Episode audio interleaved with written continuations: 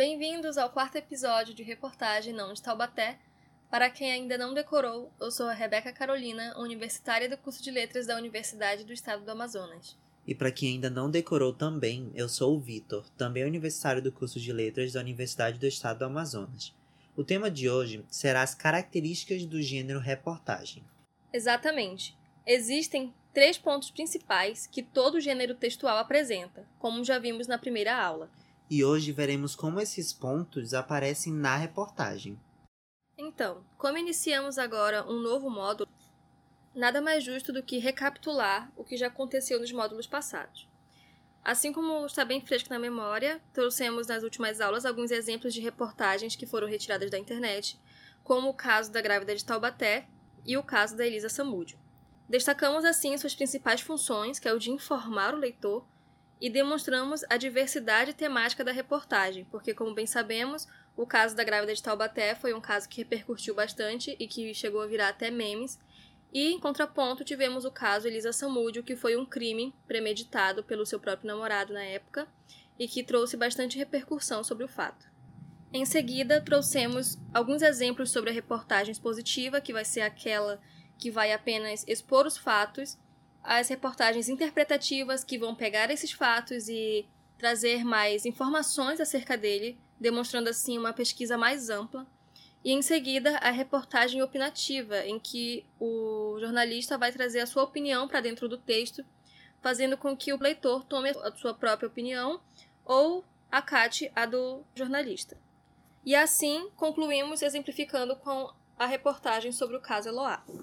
Agora que já fizemos essa breve recapitulação dos fatos apresentados, o Vitor vai apresentar a composição do gênero reportagem. Então vamos lá começar nossa aula em si. Bem, vamos recapitular o que é composição de um gênero textual. Bem, a composição de um gênero textual, como já estudamos, nada mais é do que a estrutura do gênero. Então, vai se tratar da, dos elementos que constituem aquele gênero textual. No caso, o gênero reportagem. Nós vamos ver que ela possui três principais elementos, que pode variar de de acordo com como ela vai aparecendo. Bem, mas esses três principais aparecem em toda a reportagem porque é o que define a reportagem, que é o lead, a manchete e o corpo do texto. A manchete nada mais é do que o título da reportagem. Então já vai ser a primeira coisa que vai aparecer quando formos ler alguma reportagem e vai fazer uma espécie de resumo sobre o que vai tratar aquela reportagem e ela tem o intuito de chamar a atenção do leitor. A segunda parte se trata do lead. O lead é o primeiro parágrafo da reportagem. Então, o lead ele vai ser responsável por resumir ainda mais o que o título já disse, vai tentar resumir de forma mais ampla o que a reportagem vai tratar. Ela não vai trazer ainda todos os dados necessários para a gente entender aquela reportagem porque isso é o papel do corpo do texto. Lá no corpo do texto que vai ter todas as informações, vai ter os personagens, os é, o narrador, tudo que constitui a reportagem, os dados vai estar lá. Para exemplificar, eu trouxe uma reportagem aqui para vocês. O título é Xuxa, eu estou namorando. Esse é o título, a manchete, e ele já até chama nossa atenção, já diz de forma breve do que, que vai tratar a reportagem vai tratar sobre a Xuxa e sobre ela ter dito que ela está namorando. Após isso vem o lead. O lead já vai dizer o quê? Que a Xuxa ela tá namorando e que ela tá recebendo flores e que tá indo ao cinema acompanhada. Só isso. Só tá dizendo que tá reafirmando o que o título diz. E aí vem o corpo da história, o corpo da reportagem. O que, que ele tá dizendo aqui?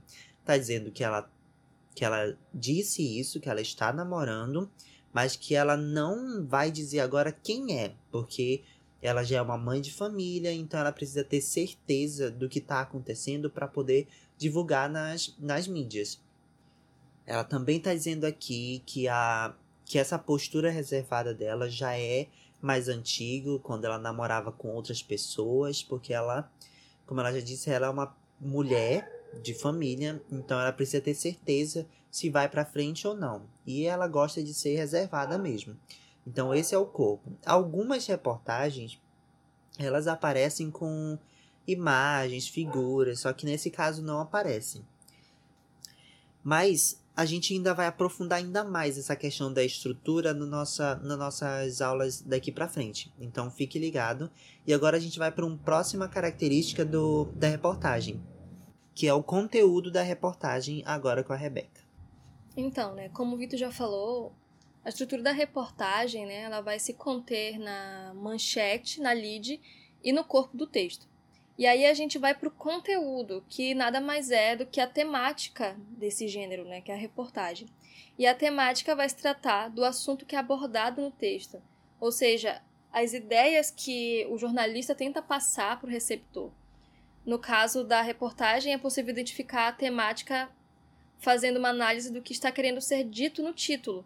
E aí eu vou trazer um exemplo que é a reportagem Com Medo dos Alunos, que fala basicamente sobre uma nova fobia que está crescendo no ambiente escolar.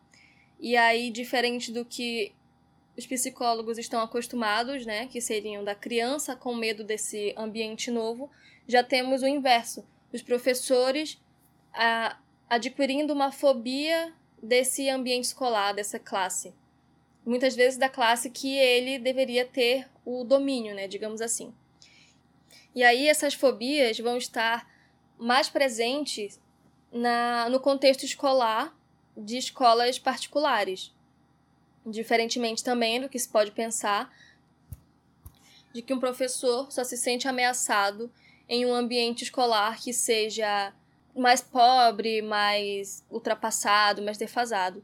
E aí não, porque essa fobia vai nascer de algo que acontece dentro da sala de aula, que é a indisciplina dos alunos que acabam por ter os professores como mero empregados. Então, os alunos começam a se pôr no papel de clientes e como clientes que devem ter sempre razão. Na reportagem vai dizer também que é claro, né, que esse desafio de administrar adolescentes, né, que são que é uma fase difícil, é, sempre houve no magistério. Só que isso vem crescendo justamente pelo medo de perder, é, como eu falei, né, já que se põe na posição de clientes, com o medo da escola de perder a fonte de renda deles, né? Então, assim, aqui nós vamos ter o título, né, chamando a atenção do leitor, fazendo com que a gente comece a interpretar o que o produtor desse texto está querendo dizer. Então já começa daí. Com medo dos alunos. A gente já tem aí os personagens principais que vivem esse drama diariamente. Porque quem vai ter medo dos alunos? Serão os professores. E a causa desse medo serão os alunos. E aí, ao ler a lead, que será a seguinte: Provocado pela indisciplina na sala de aula, um distúrbio psicológico se alastra entre os professores, a fobia escolar. Essa indisciplina ela vai causar essa subversão da hierarquia, que vai mostrar ao professor de que ele não está mais no papel de, de, de um formador que tem aquele conhecimento, tem o papel principal na sala de aula. E aí, no corpo da reportagem, como eu já falei, né, é, vamos encontrar algumas palavras-chave, né? Vão ter as frases-chave também, as palavras indisciplina, essa subversão do senso de hierarquia, o professor como uma espécie de empregado, a impotência que ele vai sentir a partir disso, os alunos e os pais dos alunos se sentindo como clientes. E aí, é, esse temor, né, de desagradar os pais e de perder os alunos, vão trazer alguns fatores que vão contribuir para aumentar esse drama vivido, que é justamente perder essa fonte de renda que é essencial para a escola, já que uma escola não se faz sem alunos.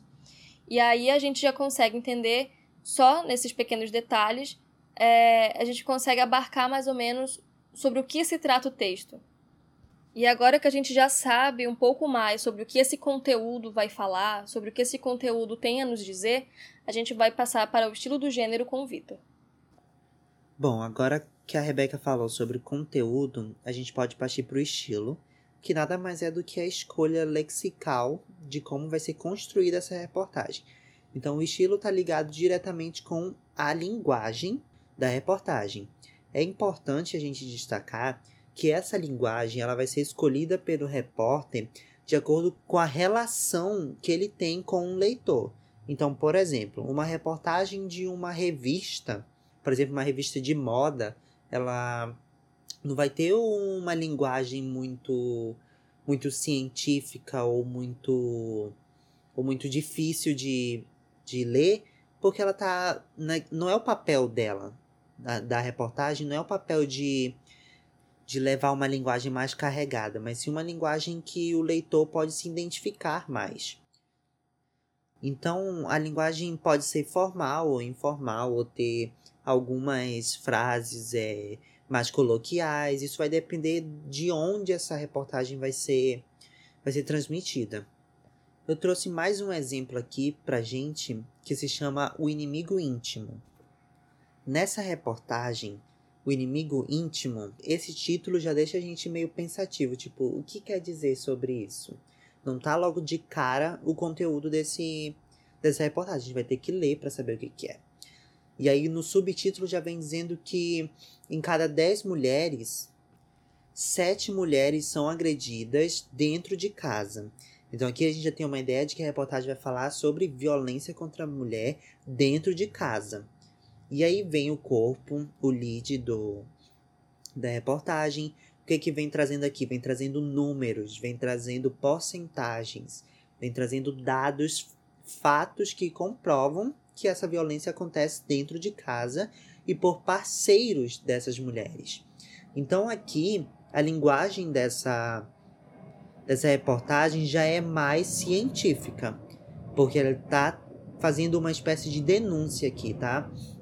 Trazendo dados para provar que o que ele está falando é verdade.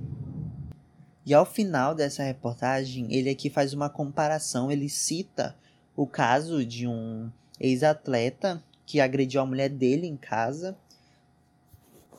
que mostra pra gente que isso acontece em qualquer tipo de ambiente que a gente nem imagina.